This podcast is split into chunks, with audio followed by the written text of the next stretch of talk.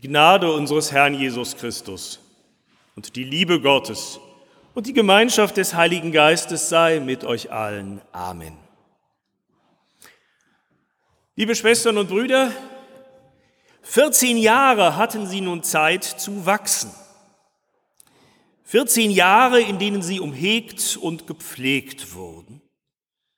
14 Jahre, in denen immer jemand da war, um auf sie zu achten, darauf, dass sie genug bekommen von all dem, was sie zum Leben, zum Gedeihen, zu ihrem inneren und äußeren Wachstum brauchen.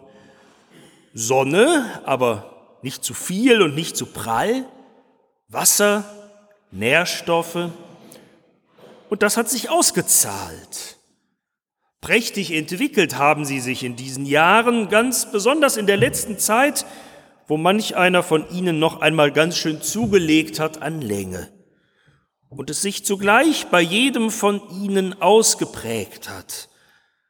Das jeweils ganz besondere Aussehen, der jeweils ganz eigene Charakter. Und prächtig anzusehen sind sie nun alle, wunderbare Exemplare ihrer Art, diese neun, die nun heute ihren großen Tag haben. Neun Bäume, die nach 14 Jahren in der Baumschule heute verpflanzt werden, im Rahmen eines großen Aufforstungsprogramms, dorthin, wo ohne sie schon bald Wüste wäre, aber wo sie sein werden, da wird Leben sein. Leben für sie selbst und Leben für andere. Leben, für das sie nun mitsorgen werden mit vielen anderen Bäumen, nachdem sie so gut gewachsen sind, indem sie bald schon Schatten spenden, Schutz und Lebensraum geben für Vögel und viele andere Tiere, frische Luft schenken den Menschen, diese neun jungen Bäume. Okay, ihr Lieben, ich gebe es zu, ich habe vom Bäumepflanzen keine Ahnung. Und wer mehr Ahnung hat als ich, der wird schon gesagt haben, das kann nicht stimmen. Bäume bleiben nicht 14 Jahre lang in der Baumschule.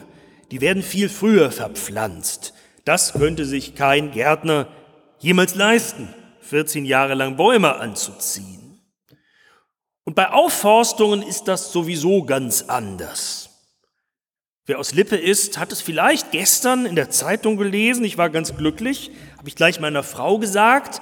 Passend zu meinem Konfirmationsthema ging es da um Aufforstungen in unserem Teutoburger Wald.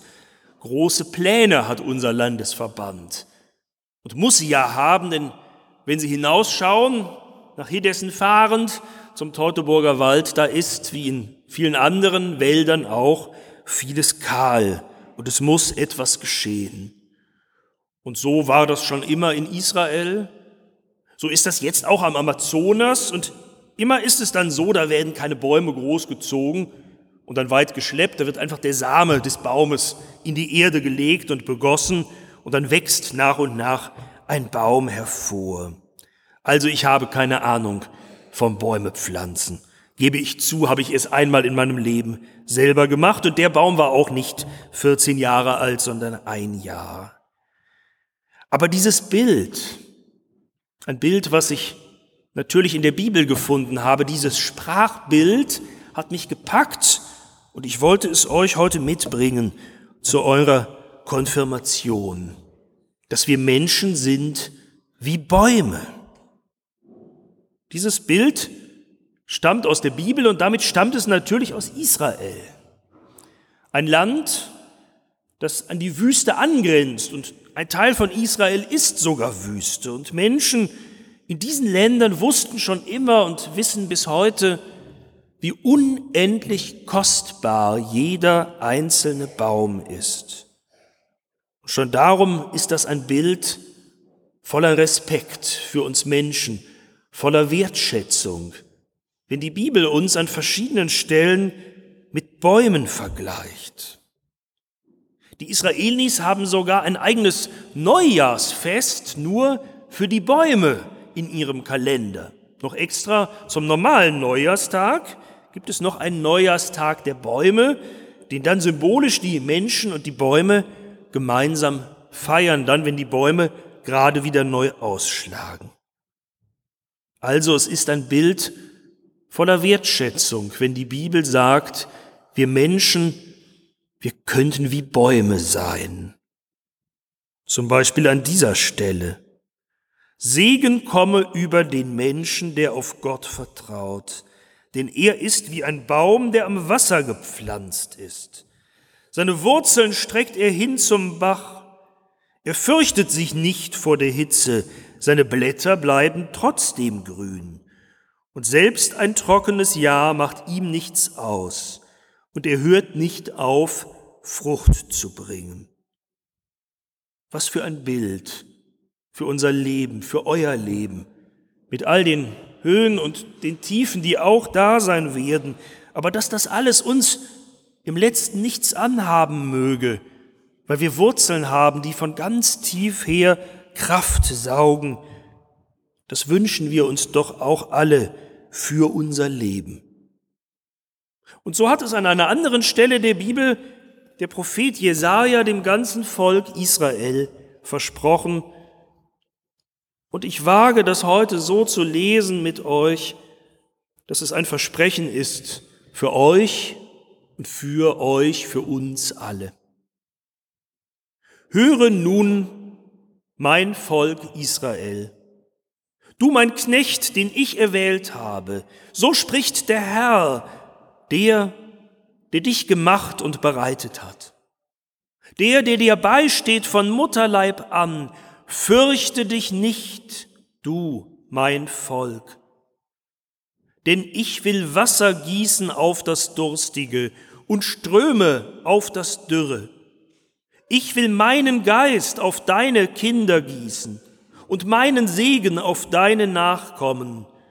Und sie, sie sollen wachsen wie die Weidenbäume an den Wasserbächen. Dann wird dieser sagen, ich bin des Herrn und jener wird genannt werden mit dem Namen Israel.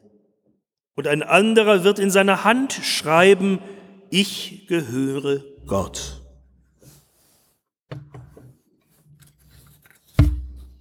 Was für ein Bild. Nicht nur ein Bild für uns Menschen, sondern Gott selber schenkt uns ein Bild, in dem er sich vorstellt. Schaut her, ihr Menschen, ich bin der Gott, mit der Gießkanne. Ich will Wasser gießen auf das Durstige und Ströme auf das Dürre. Und dabei geht Gott wie ein richtig guter Gärtner oder Förster echt nachhaltig vor, denn er gießt generationenübergreifend.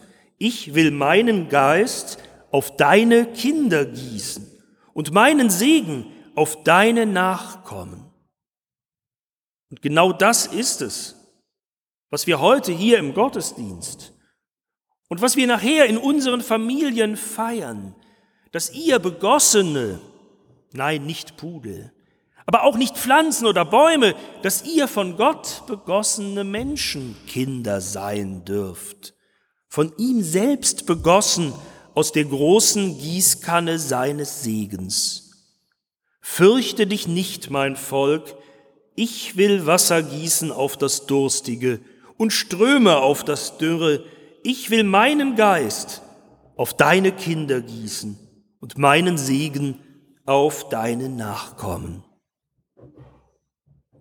Was bedeutet das denn, gesegnet zu sein von Gott? In Volkenroda, im Kloster, auf unserer Abschlussfahrt, da habt ihr euch jeder für sich dazu noch einmal Gedanken gemacht. Und dabei ist viel zusammengekommen. Für die allermeisten von euch hat Segen erst einmal zu tun mit Glück. Und das ist auch richtig. Nicht umsonst singt man am Geburtstag viel Glück und viel Segen. Fast als ob die beiden Worte sich reimen. Segen und Glück gehört zusammen. Aber ihr wisst auch, Segen ist mehr als Glück. Segen ist auch Schutz. Vielleicht dann, wenn das Glück gerade nicht so da ist. Den Segen stelle ich mir wie einen Schutzschild über jedem gesegneten Menschen vor. So hat es eine von euch in Volkenroda aufgeschrieben. Der Segen ist also eine persönliche Sache zwischen dir und Gott. Einer hat das so schön geschrieben, der Segen ist ein Verbündnis mit Gott. Das gefällt mir gut. Fast ein neu erfundenes Wort. Ein Verbündnis, mehr als nur ein Bündnis. Eine andere schreibt, der Segen gibt einem Kraft und motiviert einen. Er hält einen, bevor man fällt. Und noch ein anderer Aspekt, gesegnet zu werden, verändert einen auch. Einer schrieb, den Segen zu empfangen bedeutet für mich, Gottes Werte in mein Leben zu übernehmen. Barmherzigkeit, Liebe, Gerechtigkeit und Recht. Das heißt dann, wenn man im Segen lebt, wieder ein Zitat von euch, dann begegnet man anderen Menschen mit Frieden und nimmt sie so, wie sie sind. Und das hält lange vor, das war vielen von euch wichtig, dieser Segen, der soll lange halten. Und, ganz netter Gedanke, theologisch vielleicht nur halb richtig, der hält auch dann lange, wenn man dann ganz lange nicht mehr zur Kirche kommt. Das darf man dann frei entscheiden. Aber was dran ist doch. Und allen war euch wichtig, und darum bleibt Kirche und Gemeinde doch wichtig, dass Segen mit Gemeinschaft zu tun hat. Dass ihr aufgenommen seid in eine Gemeinschaft von gesegneten Menschen. Dass man spürt, da gehören wir miteinander dazu und dass man, ihr lieben mit mir Älteren in der Gemeinde, dass man willkommen ist und das auch spürt in der Gemeinde als gesegnetes Gotteskind. Ein berühmter Theologe, der hat es einmal so formuliert. Gottes Segen, das bedeutet, dass Gott, der Schöpfer, seinem Geschöpf verspricht, es zu begleiten. Und zwar so, dass es in die Lage kommt und in der Lage bleibt, sein eigenes Leben zu leben. Anders gesagt, Gott bleibt bei dir, damit du dein eigenes Ding machen kannst. Gott will dich zum Blühen bringen, gerade so, wie es zu dir und nur zu dir passt. Zu dir mit deiner Kreativität und deinen Gefühlen, zu dir mit deinen Begabungen und mit deinen Träumen, zu dir mit deinen Sehnsüchten und auch mit deinen Ängsten. Und das, das sollen, das dürfen wir alle erleben, dass Gott dich zum Blühen bringt. Und das soll für uns alle ein Grund sein zur Freude. Ja, mehr noch, ein Grund dazu, dass wir alle neuen Mut bekommen, wenn wir euch als Gesegnete erleben. Darum sagt der Prophet zu Beginn, Fürchte dich nicht, mein Volk, denn ich will meinen Segen auf deine Kinder gießen, so wie Wasserströme in die Wüste. Gott will dich, Gott will euch segnen, so dass wir es sehen und erleben und uns nicht mehr fürchten müssen. Denn das wisst ihr ja alle, Grund genug zum Fürchten, den gibt es. Wenn wir das so hören, dass Gott verspricht, Ströme in die Dürre zu gießen, damit die Wüste wieder grün wird, dann fällt uns wahrscheinlich von selbst ein, dass das an vielen Enden der Erde ganz anders aussieht und zwar ganz ohne Bild, so ganz wortwörtlich und in echt, dass Wüsten sich eher ausbreiten. Erst ohne es zu wissen und später ohne es wahrhaben zu wollen, haben wir, die Menschengenerationen vor euch, diese Erde an vielen Stellen zum Schlechten verwandelt. Durch unsere Wirtschaft, durch unsere Art zu leben, durch unseren Verbrauch.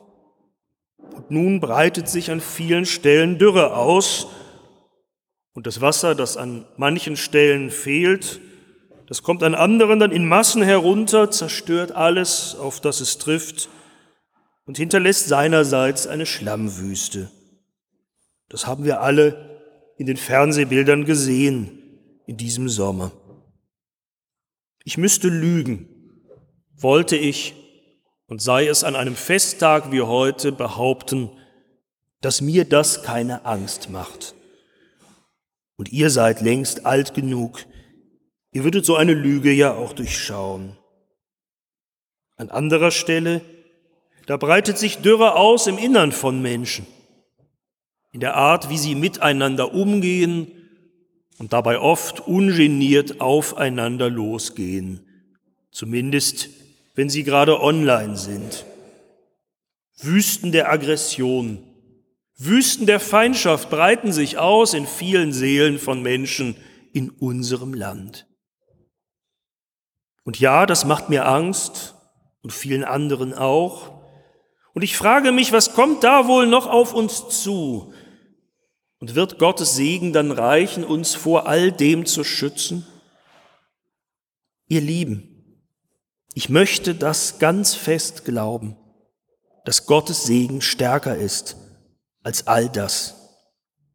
Aber je älter ich werde, ich kann das nur glauben zusammen mit euch. Ich kann das nur glauben, indem ich euch ansehe und erlebe, ihr glaubt und ihr vertraut mit mir auf diesen Gott, der versprochen hat, gegen die Dürre anzugehen und selbst die Wüste wieder zum Blühen zu bringen, der versprochen hat, euch zu segnen in eurem Leben mit seinem Segen. Ich kann das nur glauben, mit euch zusammen im Glauben an diesen einen Gott, der sozusagen durch euch aufforstet, wie demnächst im Teutoburger Wald junge Bäume gepflanzt werden, so forstet Gott durch euch auf, in dieser Welt und auch hier in seiner, in unserer Gemeinde. Denn der Gott, der die Welt liebt, der braucht Bäume und der braucht Menschen. Menschen, die wie Bäume sind. Menschen, die ihre Wurzeln tief ausbreiten, die Wurzeln schlagen und dann dem Licht und dem Leben entgegenwachsen und so die Welt durch ihr Leben, ja, zu einem besseren Ort machen. Ohne sie, da wäre Wüste.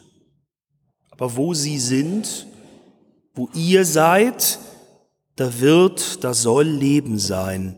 Begegnung, Veränderung, Leben für euch und Leben für viele andere. Leben, für das ihr nun sorgen dürft und sorgen könnt. Und Gott damit will ich ganz fest rechnen, wenn ich euch gleich segne. Gott will alles dafür tun und alles dafür geben, dass es genau so kommt. Und darum sagt er am Ende, ich will meinen Geist auf deine Kinder gießen. Gottes Geist, das ist noch mehr als Gottes Segen. Gottes Geist, das ist ein Stück von Gott selber. Ja, das ist er selber. Gott ist sein Geist. Und zwar so, dass er nicht nur bei uns bleibt, so, dass er in uns ist, mitten in unserem Leben drin, so dass wir ganz wir selbst sind und doch er ganz er selbst ist in uns, so dass wir anfangen, wenn wir denken, seine Gedanken zu denken. Dass wir beginnen, seine Träume zu träumen, wenn wir träumen, dass seine Weisheit uns lehrt und erkennt, was zu tun ist und dass wir seinen Mut bekommen, damit wir das Richtige dann auch tun, dafür eintreten, fest und stark wie Bäume. Das ist der Sinn des Motivs des Konfirmandenkreuzes, das ich für euch ausgewählt und das ich euch gleich umhängen darf. Ich habe eine Weile überlegt, ob ich nicht doch so ein normales nehme, weil ich weiß, manche wollen ein möglichst normales Kreuz, das trägt man dann viel, es ist unauffällig, aber ich habe dann doch ein anderes genommen. Und wenn du es nicht tragen magst, vielleicht hängst du es dir irgendwo in deinem Zimmer auf und schaust es dir immer mal wieder an. Da ist ein Symbol drauf. Und auf den ersten Blick sieht das aus wie ein Labyrinth, so wie auch unser Leben manchmal uns vorkommt wie ein Labyrinth. Aber wenn man dann genau hinschaut, sieht man, das ist kein Labyrinth, es sind zwei Personen, die sich gegenseitig umfassen. Du und Gott. Eigentlich fast schon eins geworden. Dann, wenn er dich umfasst mit seinen Armen voller Liebe. Dann, wenn du zu ihm kommst mit erhobenen Händen im Gebet. So sollt ihr zusammen sein, so soll dein Geist, sein sein Geist in deinem Leben wirken. So soll es sein. Wir dürfen es uns in die Hände und in die Herzen schreiben, damit wir es nie vergessen. Wir sind seine Menschenkinder, von ihm begossen, durch ihn begeistert, von ihm gesegnet, von ihm gehalten und erfüllt. Und so werden wir leben. Amen.